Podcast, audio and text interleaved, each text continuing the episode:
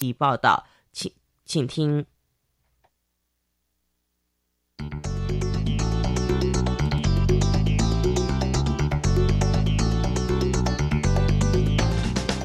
性别喜虾米挖沟，女人可以更自主，男人可以更多元，同志可以更平等。无论你是异性恋、同性恋、双性恋，或者是跨性别，让我们共同打造友善无歧视的新校园。最没有尺度的声音，就在性别教育 Easy Go。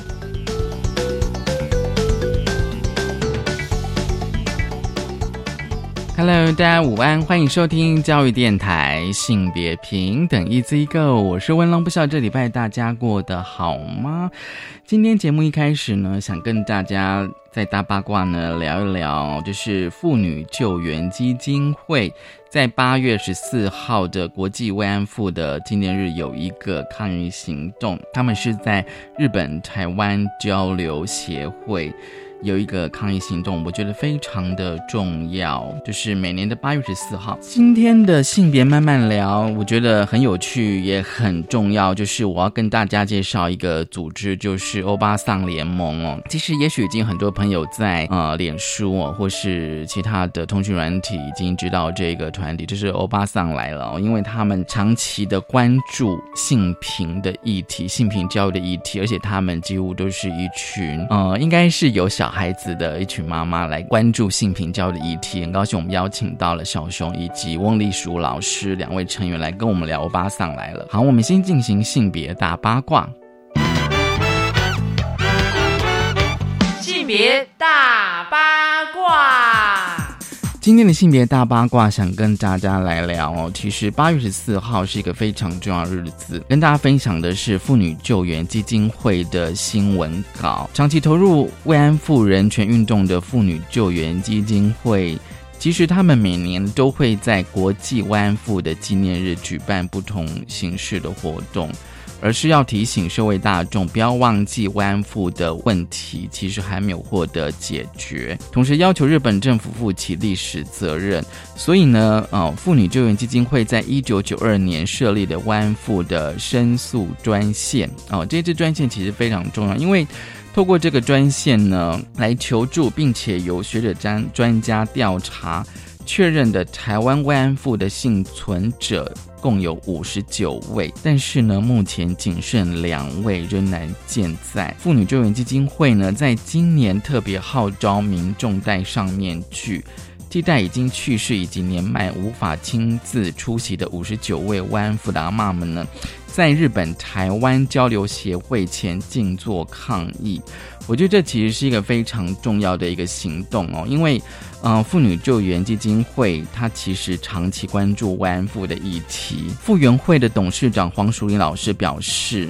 其实呢，妇女救援基金会在二零一六年底在台湾设了第一座慰安妇的纪念馆，就是阿嬷家。其实那是在台北的大道城哦，大家只要上网哦，只要打阿嬷家呢，其实一定可以搜寻得到。其实我也蛮推荐大家可以去参观，因为他曾经公开，就是妇援会曾经公开邀请日本首相就是来台参观，但是呢，等了两年。日本首相以及日本官员始终没有出现，因为我们知道，就是日本政府其实他们还是不愿意面对慰安妇的问题。所以呢，妇女救援基金会呢，他们呼吁日本的首相不要低估慰安妇的人权运动的力量，因为呢，这股力量已经扩大为全世界的妇女运动。其实不只是台湾啦，尤其是像南韩哦，还有像东南亚。其实已经有非常多的慰安妇的议题，而妇女救援基金会他们表示说，尽管是年复一日啊，慰安妇呢向日本政府提出的诉求从来没有得到正式回应，但是今年的八一四国际慰安妇的纪念日呢。复原会呢，他们提出了一些诉求，而且我觉得这些诉求其实是非常重要的。第一个是对受害者正式道歉，日本政府呢应该承认参与慰安妇制度的设立跟管理，以及妇女被迫成为日军性奴隶的事实。而且呢，日本手下应该代表日本政府向受害者正式道歉。第二个是是赔偿问题，对受害者的赔偿必须要符合人道以及正义的原则。第三个，我觉得特别的重要，必须要反省战争责任以及防止再犯。日本政府应该公开所有慰安妇的相关档案资料，而且呢，我觉得重要的是要在教科书中呢正确记载史实。以教育国民、保障女性人权哦，就说这段的历史应该要正确的被记录。我觉得更难的是说哦，妇女救援基金会在二零一七年，也就是从去年开始呢，跟韩国的民间团体合作国际青少年大会。而且呢，每年都会征选一批台湾青少年代表前往韩国，就这个慰安妇的议题以及相关人权议题进行交流。所以呢，在今年的抗议活动，当然也有我们的青少年代表哦，就是在日本台湾交流协会面前，就是宣读了学生们共同拟的一些决议文哦。当然，包括就是说，必须要将慰安妇放入历史的课本当中。并且支持以新闻、电影不同的媒体形式呈现慰安妇的议题。所以呢，妇女救援基金会呢表示说，只要日本政府一日不正式道歉，那复原会就会每年持续的来抗议。尽管慰安妇的阿嬷呢逐渐的凋零，但是复原会呢，他追求历史正义的决心不会停歇。好，这是慰安妇的议题，我觉得真的非常重要哦。我们先休息一下，稍回来性别慢慢聊。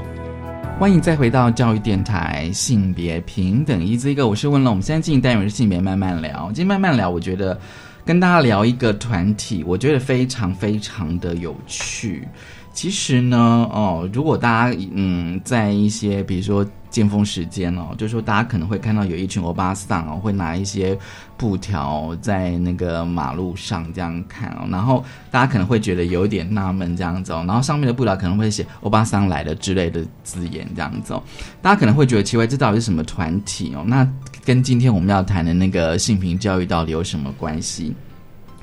其实哦，如果你有特别注意到一些呃，就是在脸书或网络上的资讯哦，其实，在应该是在去年就成立一个欧巴桑联盟这样一个团体，而且我觉得这个团体非常非常的惊人，真的非常非常惊人，所以很高兴我们邀请到了这个团体的呃成员哦，翁丽淑，丽淑你好，你好，温龙你好，还有就是欧巴桑联盟的性平政策小组小熊你好，你好，温龙你好，嗯。其实你们的全名是欧巴桑联盟，对不对？对对。可是我们有一个副标是生活政治小民经济。生活、政治、小民、经济这样子。嗯嗯，而且我相信大家比较呃，可能比较有印象是“欧巴桑来了”这几个字眼。嗯对，对好，我想说先请小熊呃先聊一下好了，就是说当初为什么想成立欧巴桑联盟这个组织？其实我们一开始啊是全台全台我们都有那个亲子共学团，那那个时候我们亲子共学团的妈妈们其实有很多就已经在为公共议题在做努力。那这中间，比如说像之前那个台铁亲子车厢，哦，对对哦对，这样呃，那到最后那个亲子车厢它做出来了，可是它可能也跟我们一开始预期的，不管是那个精神，我说那种内在那种软体的部分，它可能硬体做出来的，可是软体它到底有没有把它做好？然后它这我们讲这种共融的部分，它有没有就是呃真正的做到类似这样子的状况？好、类似这样的状况。那还有就是，像我们台中也有很多伙伴已经在空屋的议题上面努力很久，可是因为可能在我们不管是跟议员啊，或者是说之前在跟立委有算是很沟对沟通的那个过程，可是到后来就会觉得说，这些都是跟我们生活息息相关的嘛对，这这是跟我们生活息息相关的政治。可是这些政治人物呢，他并没有在我们这些沟通的过程里面呢，会让我们觉得就是说，好像这些政治人物他没有把。呃，就是这个工作来讲啊，我们觉得可能可以做得更好。我们就会觉得说，既然生活跟政治息息相关嘛，那在国外也有很多它的其实从政门槛是很低的，所以我们就会想，就是说，那我们就是进到议会，我们也来试试看，我们就是把一件事情专心的做到好。就好了，我们也不要去跑红白帖啊。然后就是，比如说我就是今天无障碍设施路不平，我就是把一个议题把它盯到好。那后来我们就是开始去跟全台共学团的妈妈们去谈生活跟政治的相关是什么，然后呢，就是慢慢的谈出来，然后就是看有没有人愿意一起来做这件事情。那这个呃，日本它有一个电视节目叫做《民众之敌》，它也是从一个就是非常 local 的妈妈，然后她去从政，然后为她生活上每一件的小事去做发声，其实是有。其实是呃，我们的这个概念已经有出来，然后后来就是看到这个民众之底的时候，就觉得说这跟我们的想要做的事情是非常的就是你们觉得接近的。是可行的，对。可以来做的。对，除了那个保证金是还是很高，就是那个保证金就是叫做保证你不能选，对。这个其实我记得在二十年前就已经有人讨论过选举的保证金这件事情，其实是对很多的对一般人其实是很对很不友善的设计。嗯就说好像你必须要有一定的财力，你才能够参选。他的意思是说，就是要设一个门槛，表示呃你不是来乱。然后我们就想说，哎，有钱就可以乱吗？这是什么意思？不过丽叔，你跟我讲说，的确很多人有钱是来乱的，所以你们就是说啊，就是成立了这样一个，是我记得好像是去年吧，去呃，我们年成立去年十二月二十八，啊，去年十二月呃开了一个成立的记者会，嗯跟大家宣告，嗯，欧巴上来了。欧巴上来了哦，而且我觉得比较特别的就是说，你们这一个欧巴上联盟哦，其实是女性对。居多啊，对。应该说几乎都是女性，全部都是全部女性。都是女性，呃背后就是如果说像我们整个欧巴桑联盟，它有很多的呃就是人共同参组对，嗯。比如说政策小组啊，或者是我们的工作小组，它的确会有男性，可是我们的候选人全部都是女性。嗯嗯，对，嗯。我可以问一下，当初这样子的想法是什么呢？一个是要我们是想要就是打破这种性别的刻板印象，要然后打破角色的刻板印象，因为很多人就会觉得就是啊，妈妈你就是带小孩呀、就是操持家务啊，然后或者说呃，你就是职业妇女。那一般来讲，很少会把妈妈这个角色跟政治放在一起。可是事实上，不只是妈妈啦，我觉得社会上每一个人哦、社会上每一个人他都有他的权利，嗯这是他的基本权利，去参与政治。去参政的，对，这是基本权利。那所以我们就是希望可以把呃这样子的一个呃压迫给释放出来，嗯嗯。因为他这个角色，他的确就是一个角色刻板印象角色的压迫。然后再来就是像呃女性，我不是说男性他没有被压迫，可是嗯的确就是以目前台湾的一个社会来讲的话，嗯女性跟男性来讲的话，女性的呃在压迫上有可能是更明显的看看起来。性别角色上，我觉得可能女性被被要求跟期待的还是比较多。我觉得，应该说嗯，她呃，就是女性被要求的大部分都是比较像是希望你回到私领域去，或者是你在呃好好的做好你的工作就好。那就算是参政的女性啊，对，就是她的样子也很像男性，就是说我们觉得那个、哦。那个嗯。状态，包括蔡总统他就任，我们都觉得我们有一个终于有一个女性的总统了，嗯。但是但是他的内阁，嗯，那还是男性居多。对这方面，我们也觉得说。这个本来以为是一个大突破，可是可是没想到他还是往父权的方向走。嗯那我觉得我们想要做一个真的不一样的参选的人，这样子，那个那个印象，那个刻板要去打破啊，这样子，嗯包括政治上的刻板印象，刻。板印象，所以你们怎么去集结呢？去去去找人？一开始的确是我们在全台共学团，我们有很多的座谈。嗯，对对，那当然在我们在那我们就有可能就是会先去跟不同的亲子们聊。那有一些亲子，他的确就是说，他一开始他会觉得说，哎，政治很脏，你就不要去碰。大家很怕政治，对其实对，大家很怕我觉得大家都会觉得政治不要去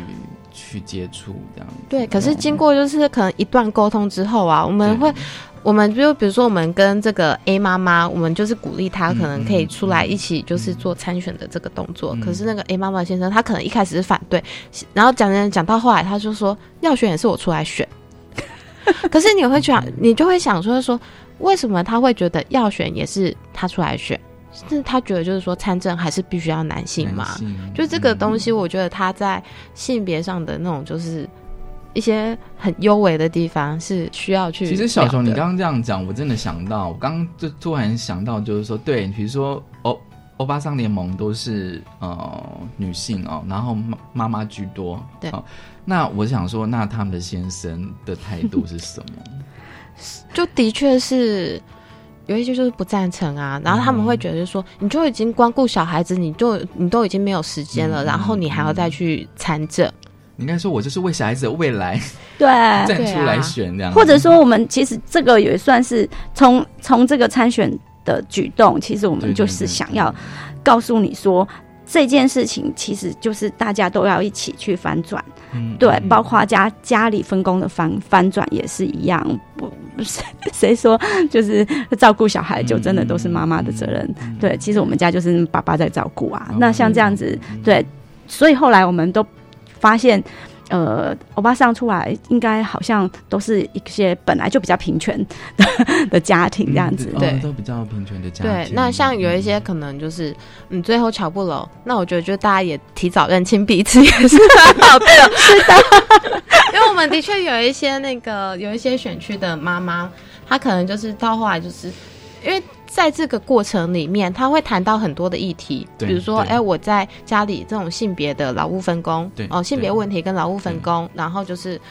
呃，然后包含就是另外一半他自己本身的劳劳动权益，这个东西其实他、对对他其实通通都会谈到。那有一些有一些另外一半，他可能就会觉得哦，我被刺到了，然后我不想要跟你谈这些。他到后来，我觉得哦，其实我刚刚听嗯听听你们这样讲，其实我最近这一两年有特别的感受，就是说嗯现在很多议题它是交织的，是混杂的。对对对比如说像之前我有请一些朋友，他们就说，比如说劳基法跟性别，我说劳基法跟性别有什么关系？说劳基法对是有的，然后甚至有时候就是说，你今天为什么要？关切某个族群，他可能他工作会跟你有关。那我想说，嗯。对我可能跟，比如说像游览车的司机，我我可能觉得他跟我什么关系，可是后来发现其实是可能会有间接的关系，所以好像那个没议题错，好像都是会互相的去影响，而且不能够很单一的说，我今天只谈这个、这个、这个这样子。是。我觉得还蛮有趣的，因为哦，然后呢，我从你们的那个粉砖里面，就是说，就是说你们提出了一个一个应该算是口号吗？就是女力涌现，全台连线。对，我突然觉得那个，我们有时候都会讲说一个就是那种女性的力量嘛。嗯还有是妈妈，我不知道，就是说有时候就是说看到你们那个候选人的名名单哦，就是哇啪一下子就十几位出来这样，而且都是呃女性哦，然后大部分应该都是妈妈，呃，我们也有单单身的，单身的女性这样子哦。嗯我觉得的确，我觉得那个会给至少对我来讲，就是我觉得应该会给很多的选民有那种呃耳目一新的感觉，嗯，可是我们也不希望大家会觉得说，哎，妈妈的形象就是就是？这样这样。对，她其实家长有很多不同的声音，然后妈妈们也有各式各样的妈妈，我们有对同志妈妈，然后也有就是拉丁阶级老公妈妈。哦。这样对，他的他的你们还有他的光谱对，我们的光谱是很大的，对，你们那种阶级还有职业，没对。错，对，而且几乎是多样性的，对。嗯，对，所以我想说你们也是蛮，我说我想说你们也是蛮厉害，可以就是说集结这么呃怎么讲，就是那种就是彼此都有差异，但是都可以互相的集结起来，然后成立这一个欧巴桑联盟。好，那我们都回到就是说我们今天要谈的主题，就是那个你们的那个呃性别平权的政策，是。这个应该算是一个很重要的你们想要诉求的主题。是的，嗯，我们有六大，我们其实有六大主张，那这六六大那这六大主张，就像刚刚文龙讲的，它其实是可以环环相扣的。对，那我们我们一开始，比如说亲子共学，它是一个嗯亲子教育教养的一个团体。那所以我们那个时候，我们的确非常关注亲子友善，嗯然后儿童人权。可是我我们今天既然要讲儿童人权，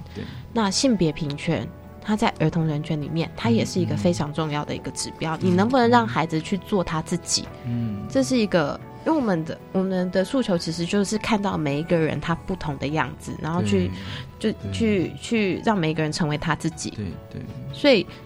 性别平权就是基于在这样子的一个立场下，嗯它成为我们的一个重点。嗯，这样子，那目前来讲的话，我们的确就是说，嗯、我们。那我们在政策的，我要先讲一下我们在政策的一个行程来讲的话，它很少是我们去直接去讲，说是说，哎，我以后要怎么样怎么样做，然后去直接端出一个政策牛肉，它可能是色香味俱全。那我们希望就是说，我们在政策形成的这个过程当中，我们是一直都跟民众有对话，然后一起去讨论出这个做法来，就是这个政策形成里面是有每一个民众的一个参与。所以，像在性平的这个政策里面来讲啊，我们知道就是说，像现在可能也有很多反对的声音，对。然后也有很多人他其实不晓得性平教育、同志教育在做什么。在，教什么？对，嗯。那所以就是在这一段时间，我们的立场，我们就是我们的立场当然就是很明确，我们要做这样子的一个努力。嗯。可是我们在跟民众对话的时候，我们可能就是会先去聊一下，诶，如果说你今天有担心，你的担心是怎么来的？嗯嗯。好、你说就像那个昨天隶属他才有有一篇文章是，呃，国际反反同反反恐恐反反恐同反双日对对反对滚反恐同反那个恐跨恐双的一个发言稿，它里面就有讲到一个，就是说对自己的歧视有病视感嗯这件事情，我觉得是很重要的。就是说我知道我有歧视，很我觉得难。这很难呢。我觉得，比如说，好，我我就直接讲哈，就是说，对于那些反同团体，他们不觉得他们反同啊？是他们觉得我很尊重啊，对，对，这个真的是最困难的部分。我觉得有病耻感这个，但是我我们希望就是呃，我我应该说，我们不想要站在精英的位置去告诉你呃应该要怎么做，而是我们一起来谈这个政策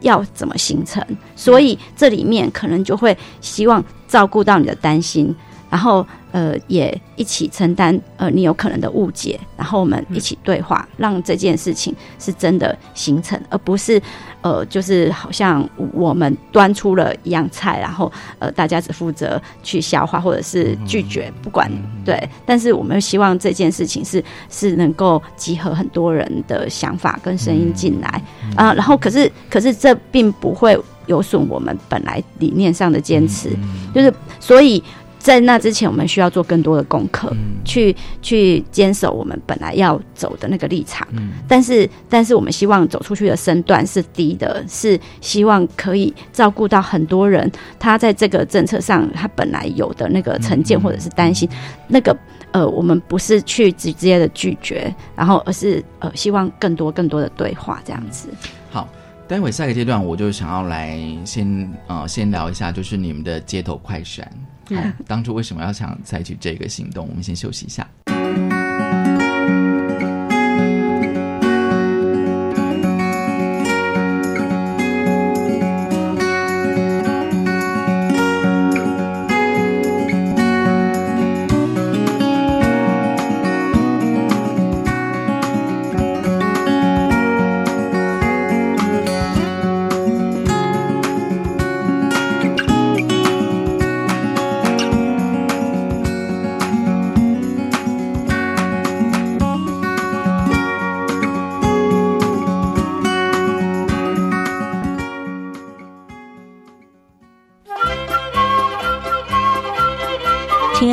众朋友们，大家好，我是银法新世界的主持人念洛。每一年的八月第四个礼拜天是我们的祖父母节，在这个特别的日子里，念洛要祝福我们所有收音机旁的爷爷奶奶、外公外婆们天天开心。同时，也请您要记得，每个礼拜一到礼拜五的早上六点到七点钟，要收听我们银法新世界节目哦。哎，你好，你好，我想查询今年我在图书馆的借阅记录。抱歉哦，我们图书馆不提供这项服务。哎，可是个人资料保护法规定，各自当事人拥有查询、阅览或请求制作副本的权利耶。阻止各自本人合法查询资料，有违个人资料保护法，会有行政处罚和民事赔偿责任哦。哦，各自本人有权利任意拒绝不可行。以上广告由法务部提供。九月一号起。就学贷款新增直缴息不还本措施，并且放宽还缴门槛为三万五千元。轻松还咨询专线：台湾银行零二二一九一零零二五，台北富邦银行零二八七五一六六六五转五，高雄银行零七二八六三三五八转一二，台湾土地银行零七五五一五二三一。以上广告是由教育部提供。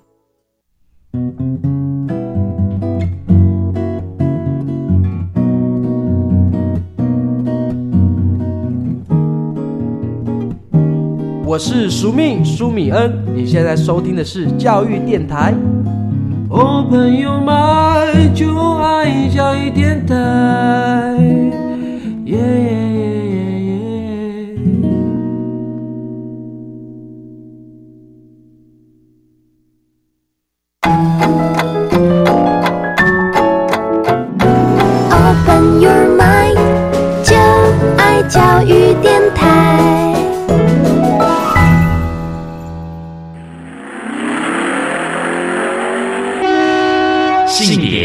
慢慢聊，欢迎再回到教育电台，性别平等，Easy Go，我是温龙。我们现在进行单元是性别慢慢聊，今天慢慢聊跟大家介绍是欧巴桑联盟，很高兴我们邀请到了呃欧巴桑联盟的成员翁丽书，还有就是欧巴桑联盟的性平政策小组小熊来跟我们聊。好，这个阶段我想说哦，来谈你们的街头快闪。其实我大概这一阵子都会有发了关切你们的粉粉砖。那你们也到各地去哦，就说到那个应该是上下班时间吧？对，大部分是上下班上下班，可是有时候也是不一定，不一定这样子哦。对，就在路口举举牌，十字路口。对我突然觉得这是一个很 很很一个非常的在地的 的一个行动哎，就想问你们当初为什么会有这个发想呢？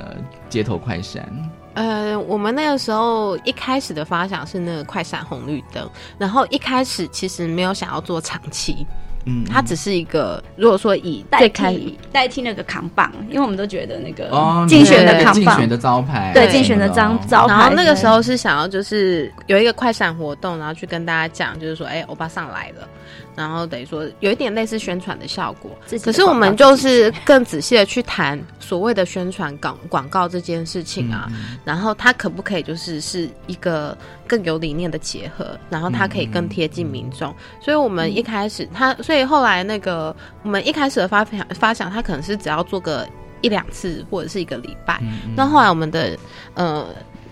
其中一位成员，他都决，他就决定，他是我们新庄的候选人。他后后来他就决定，就是说他要去，他要每天举，每天一一路举到选前。我们大家听到，我们大家听到这个决定的时候，就比心里暗暗深深吸了一口气。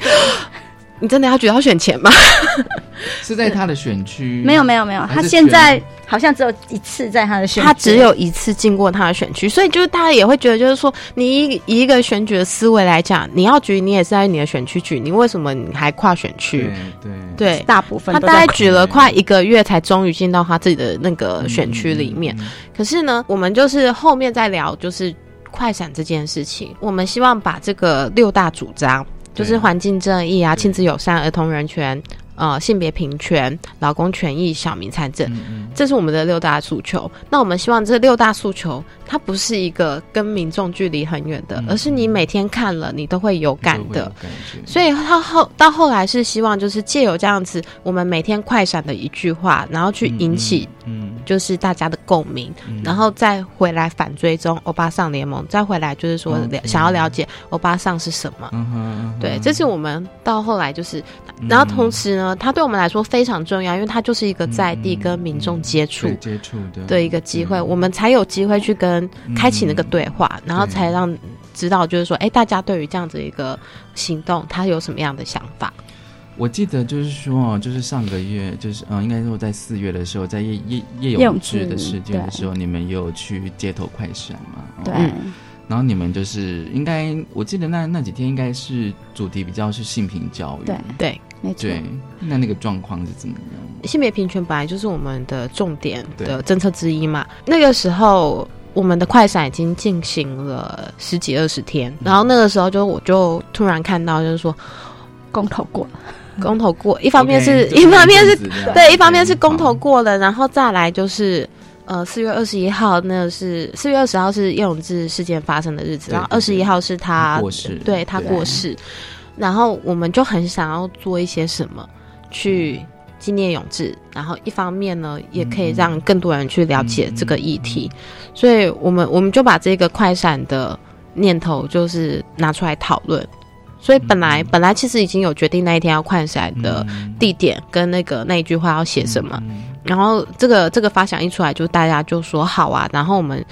我们就是临时就觉，嗯，我们就临时发了一个活动页，邀请如果说你有想要就是过来一起快闪的，因为我们的快闪都是欧巴桑联盟的人自己去。对。那那一天我们是特别发活动页，如果有想要一起来参加这样子的一个纪念活动的，你就是着彩，就是着彩虹的衣物。那我们那一天就是我跟丽叔，我们在那个街头，我们就是中校复兴站。对，中校对，我们就这样子不断的四个马路口这样子轮流过马路，然后我们一直站对角线，然后去做一个短讲。那其实，在街头短讲啊，它不是一件，这是我们第一次做街头短讲，然后真的做的时候就发现。哇，它其实没有那么容易。对啊，哦，那你要在一分钟啊，一分钟之内或几秒钟的那个交手的时间，你要讲出一个关键字，让大家知道你要诉求什么。因为那没有办法做太多的陈述。对，那像呃，隶属他们那一组的话，刚好就是人比较多，他所以他们就是选择用呼短口号的方式，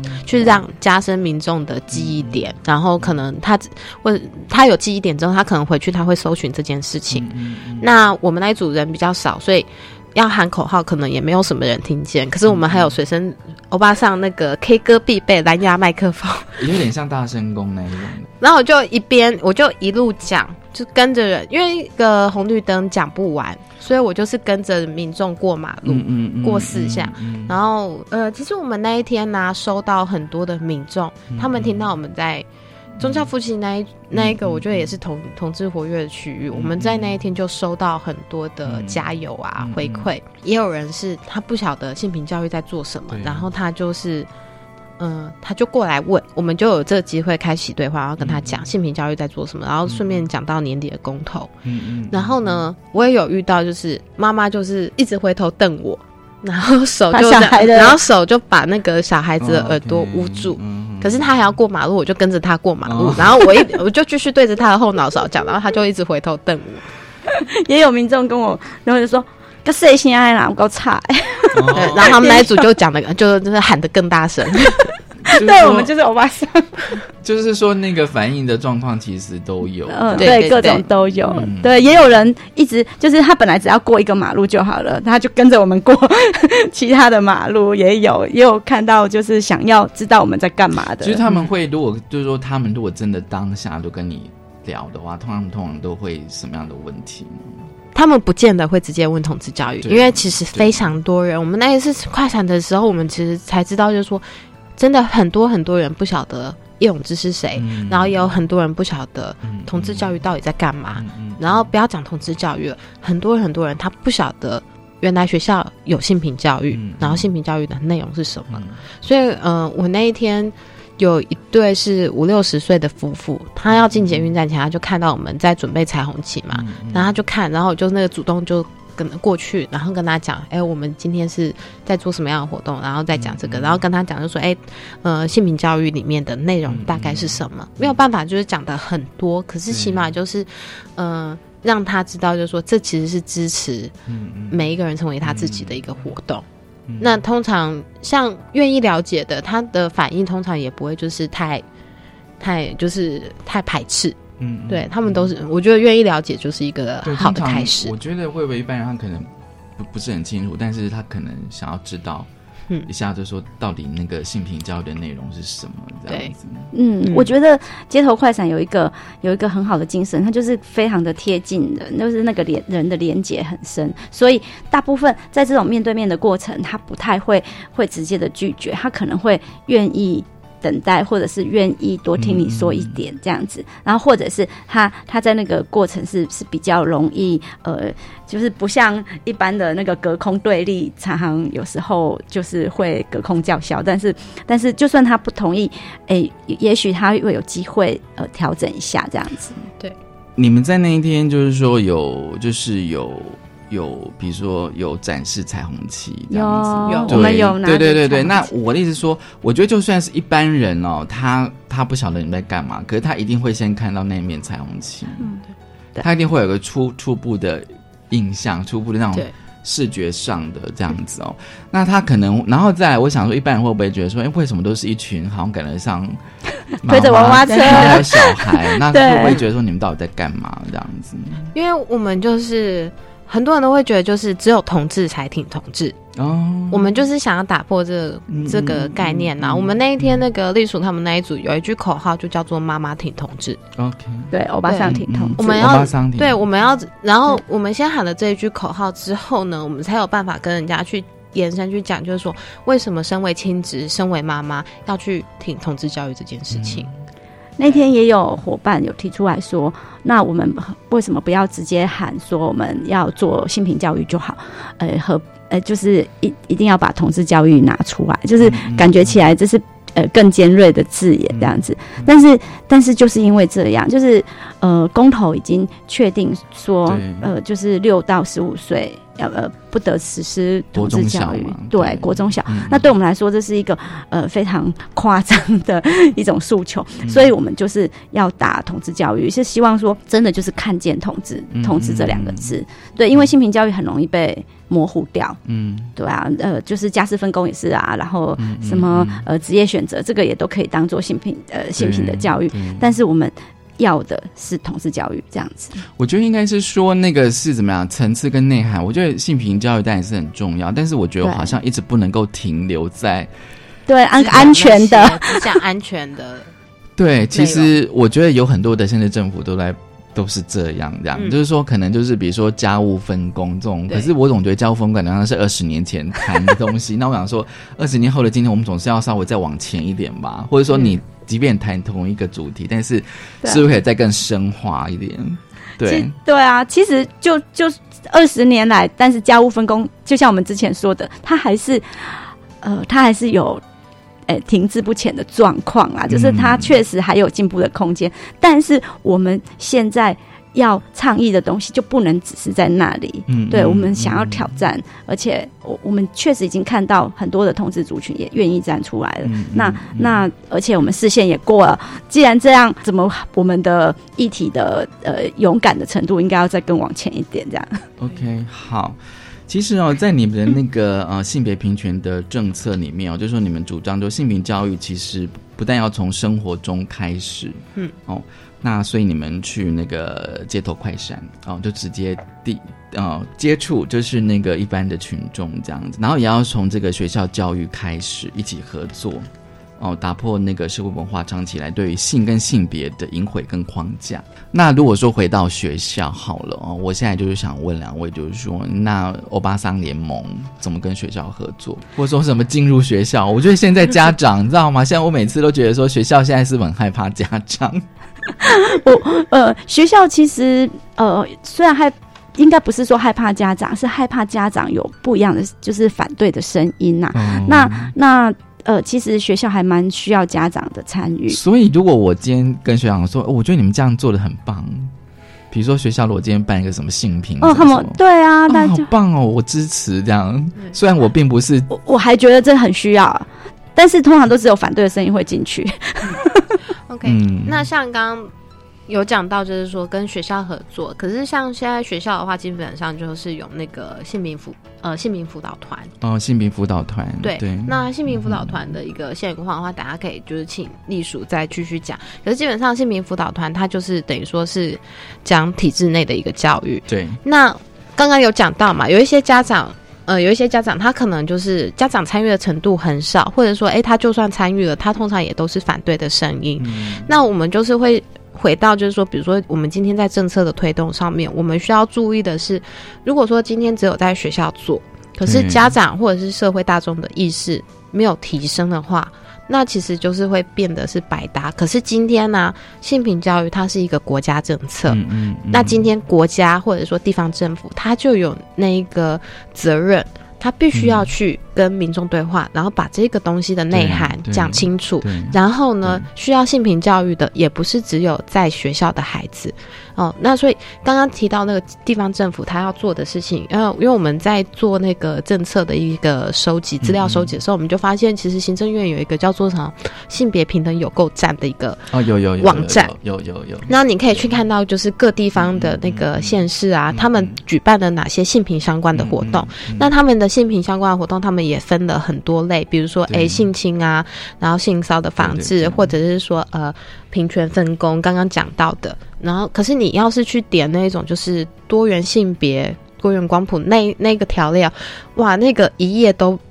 全国哦全就是全台湾的那个地方政府到底做了哪些事情，几乎是零啊。就很少这样，非常对，可是这个东西，这个东西是不是政府、地方政府、中央政府跟地方政府应该要一起去推动的？其实是应该的哦。然后包含就是说，呃，除了就是说地方政府，他可能举办活动，因为我们可以常常常看到地方政府，他们可能就是会举办什么绘画比赛呀、影展呐，然后或者是那种讲座。可是他戏剧比赛。有 对。戏剧比赛常常有。对对。可是对于他可他可能的确他是性平教育的一部分，对对可是他可能是一个很片段的，他没有一就一整个系列。那我们哦今天就是会觉得，就是说，哎、那如果说我们今天地方政府他在举办这一个活动的时候，嗯嗯他可以就是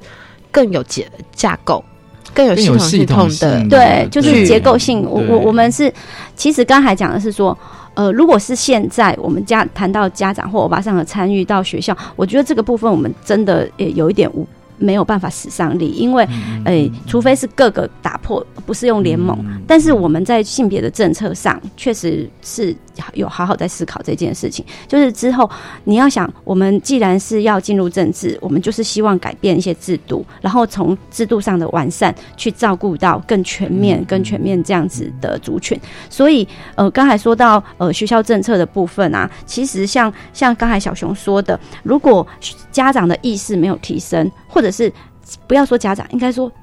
教育人员的意识没有提升，我们大家就只是行礼如仪。就只是为了要好，你要四小时，我就给你四小时；我要你要什么，我就给你什么，就打勾打勾打勾。那我要同志教育，你要不要给我同志教育？他然后他就想了一个 什么样子，然后就是同志教育，也许呃突破性别刻板印象，好，然后觉得说小孩也可以玩性别教育，你要给我性呃给我性别教育啊。对对对，他就会就行李如仪啊。我放一个影片，然后就说呃，男生也可以玩洋娃娃哦，类似这样，然后就当做他已经做到了，就打勾。好，好这一生 那那可是我觉得这样子，其实很多事情是没有办法它比深入细较像只是我今天只是在做个业务，把对它做完就好了。啊，然后你知道吗？现在学校业务超多的，对什么海洋教育啊、环境教育啊，什么啊，超多的，对，海洋，没错，因为很多重要议题都会想要借由教呃学校教育的力量，然后去嗯、去让大家更、更有。可是就变成说，哎，这个重担就都在教呃学校上面，可是学校它并没有一个可以就是同各个、对各个辅导团，它没有办法去做同整或者是一个横向连接。比如说性平教育，你希望它融入各科，可是比如说性平辅导团，他们如果说比如说国文的辅导团，他没有跟性平去做一个媒合，去没有没有去做一个联系，你也很难就是让大家就知道说，哎，我这个东西我可以怎么做。呃，性别主流化的精神其实已经推了很久，但是事实上在校园里面面，大家还是都分得非常的，就是区隔的很开。对对，那所以我我们是很希望说，其实在，呃，就是县县市政府的层级，在教育局的程度，它就应该要呃让各个议题。我我们觉得很多，就像我们刚才说的，很多议题它其实是互相连接的，互相重叠。那很多精神，如果你你照顾到了很多议题，也都一起照顾到，包括呃劳工教育啊，或者是呃环境生态这些东西，其实有非常多的相关。那这些东西，其实我们应该要好好的去整合一下，大家应该要有什么样的思维去照顾到。其实，其实如果大家有那个意识到了，你就会知道我很多的政策要怎么怎么去推展，而且要深入到细节，是真的有在落实的，而不是只是呃就是一样做到一样做。其实他呃学校也很累，他他。也是疲于奔命，那但是他常常也不晓得该怎么该怎么去呃环环相扣所有的东西，他就是呃每一个都照顾到，他就觉得已经很好了这样子。我我觉得学校也有他的困境，对那那我觉得从呃县市政府的层级就应该要在政策上更照顾到这一层，而不是只是好像我我只是做到就好了这样子。对，那那我我觉得市议员应该要盯。这件事应该要监督到，然后这个监督，它有可能是从另外一个方向去去帮助他们的，就是帮助大家说怎么样去面对，在这个政策上是是更全面。真的真正的落实，那可能还包括到很各各种支持系统啊，包括呃，就是刚才说不是走教育局教育的东西，它可能文化局的活动，或者是呃，刚才我们还有提到说呃，家庭教育中心类似这样子的单位，它是怎么样在呃在各个方面去具有具有。跟解释，对对对，然后要有那个 LGBT 的专业进去，这样子，包括图书馆也是啊，这样子就更全面。我们先休息一下，稍后再回来。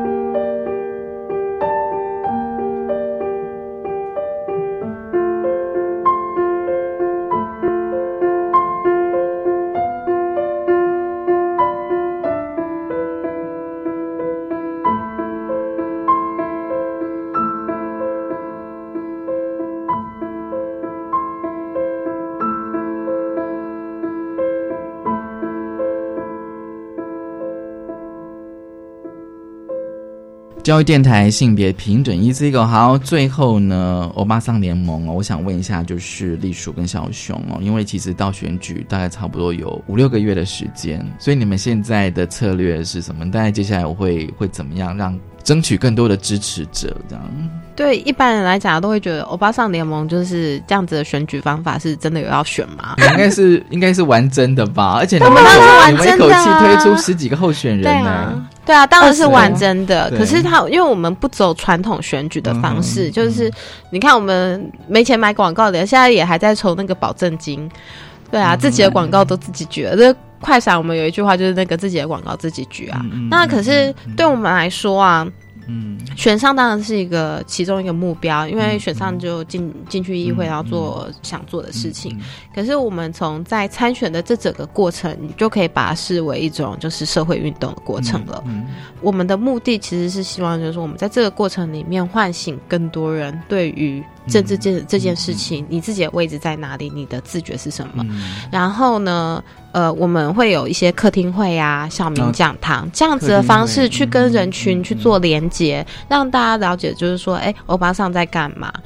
哦，因为的确我们就真的没有那个看看板啊，或者是电视广告可以去也没有宣推销我传车，对我们没有这些东西。那目前来讲的话，我们有，可是我们是有一个所谓的利基族群的。嗯那这个利基族群的话，就是我们就是靠这个利基族群，然后再往外再去扩大这个、嗯呃同温层。那另外的话，我们的确也是会跟一些在地的 NGO 们，嗯啊、在地的 NGO 们去做一个合作。合作那有人会像文龙，你刚刚前面可能有问到，就说，哎，我们这样子的一个代议士跟 NGO 对对对对它的一个差差别。对，然后好像有人会觉得说，哎、n g o 好像就不能去做代议士，代议士好像就不能有那种 NGO 的性质。嗯可是我们的确就是在前面，我们有提出一个就是所谓的公益性代议士嗯的一个概念。因为今天这个代议士议员他出来，他就是要做事的。嗯那今天这个做事，他就是要去以公共利益为考量。对对，那我们是用这样子一个心态在做，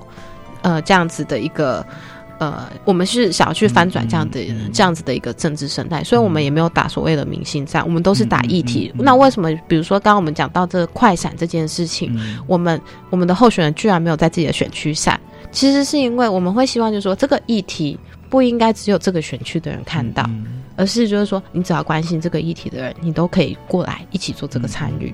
所以你说要讲这个策略的话，我们其实多半还是摆在一个跟民众的直接接触对话。那你要说这个东西它是一个口碑行销也可以，嗯，对，我们也会跟各个团体，像板桥也会跟护树团体，对，或者是呃，就是像我们现在也会想要跟社大连接。对。对，嗯社区大学他们本身就会呃自己有一些推广的活动，那我们想要跟他们结合，然后把我们的议题跟他们做一些做一些呃，就是整合靠近，然后然后借着他们的。的力量，然后我们可以把我们的想法跟他们做更多的对话。那不是只有这个啊，就是就是之后我们还会再去搜寻更多本来有在照顾一些地方地方事务的一些团体，也会跟他们希望呃有跟我们的理念相结合的可能，对，再去做做一些，我觉得那些可能就是把我们的宣传这件事情呃落实在用政策来做呃议题的推广这样子，嗯，对。好，今天非常高兴哦，欧巴桑联盟的栗鼠跟小熊来跟我们聊哦，因为我觉得就是说，我现在到目前为止就觉得说，你们比较能够提出来你们的对于性平教育的主张，而且这几句还蛮重要的。我相信，嗯、就是说在联盟里面哦，就是有那么多的家长，一定有非常关心这个，不管是性平教育或者是同志教育哦。那我也觉得比较看的，就是说。